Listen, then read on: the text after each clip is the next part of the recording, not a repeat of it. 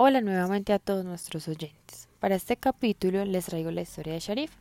Ella es una mujer de 40 años que además es madre de cuatro hijos hombres y vive como todas las mujeres de este podcast, en la provincia de Panjshir.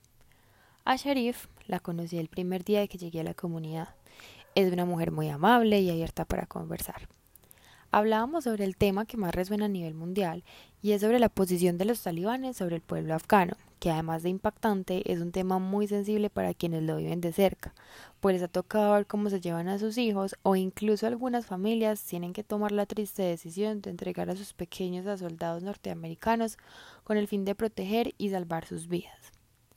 Para Sharif, solo por el hecho de ser mujer, su preocupación es mucho mayor, pues lleva toda su vida tratando de sobrevivir a la película de terror que es vivir para su género en Afganistán, y peor aún, en zonas rurales. Su lucha día a día comienza por intentar sobrevivir y alimentarse, pues las sequías y las guerras hacen que los alimentos escaseen y a veces no tenga para alimentarse ni para alimentar a su familia. Además de esto, debe enfrentarse a la opresión que ejerce su cultura ante el género femenino. Ella no pudo estudiar, no pudo trabajar y mucho menos podía salir a la calle sin un acompañante, lo que para ella significaba algo similar a vivir bajo presión. Y digo significado porque ahora tiene una vida mucho mejor. Ya la vamos a conocer. Sharif fue acogida por Malik, quien a través de su arte logró tocar el corazón de muchas personas y entre ellas estaba Mohamed, el esposo de Sharif, quien increíblemente logró transformar su ideología talibán por una visión más incluyente hacia la mujer. Y ahora Sharif tiene libertad de pensamiento, puede empezar a acceder a educación y ahora no necesita salir siempre con su esposo gracias a la organización de Malik y con respaldo de la ONU, pues que apoyaron el proceso para que Mohamed entendiera el rol de la mujer tan importante, no solo en Afganistán, sino en el mundo entero. Junto a Sharif estaba su esposo. Fue inevitable no hacerle preguntas sobre el cambio tan radical de ideología que tuvo. Lo cuestioné sobre lo que realmente para él era importante en esta transición que ha vivido con su esposa, a lo que me respondió. A nosotros los talibanes nos obligan y enseñan desde pequeños para tomar costumbres que no son parte propia de lo que es el respeto hacia la mujer. Por esto para mí lo más importante de esta transición que estoy haciendo junto a mi esposa Sharif es poderla ver disfrutar de lo que yo también puedo en igualdad, de poder escuchar sus pensamientos mientras desayunamos y debatirlos sin sentir que solo yo puedo tener la razón. Y así, entre muchas razones que son importantes para mí, la mayor sin duda será verla ser feliz. Siempre viviremos agradecidos como familia con Malik. La historia de Sharif y de Mohamed me conmovió demasiado y me comprueba una vez más que sí es posible lograr una equidad de género empezando desde el ambiente familiar.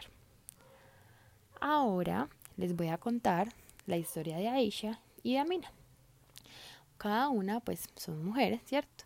De 20 y 31 años respectivamente, que pertenecen a la Red de Educación Cultural por la Equidad. Llegaron a la red gracias a una convocatoria que abrió Malik para las mujeres de la provincia que amaran el arte para trabajar con ella y transformar la realidad de su comunidad. La historia de Aisha es bastante aterradora. Su esposo le pegaba desde el día que se casaron cuando tenía apenas 13 años. Un día la golpeó tan duro que escapó para pedir auxilio, quien eh, auxilio a Mina, quien entonces era en ese momento pues su vecina, y en castigo por salir sin permiso de su esposo, quien era un combatiente talibán, se la llevó para las montañas y varios hombres la sujetaron mientras él le cortaba la nariz, las orejas y su pelo. Aisha relata esta historia con lágrimas en los ojos y dice, si pudiera, los mataría a todos.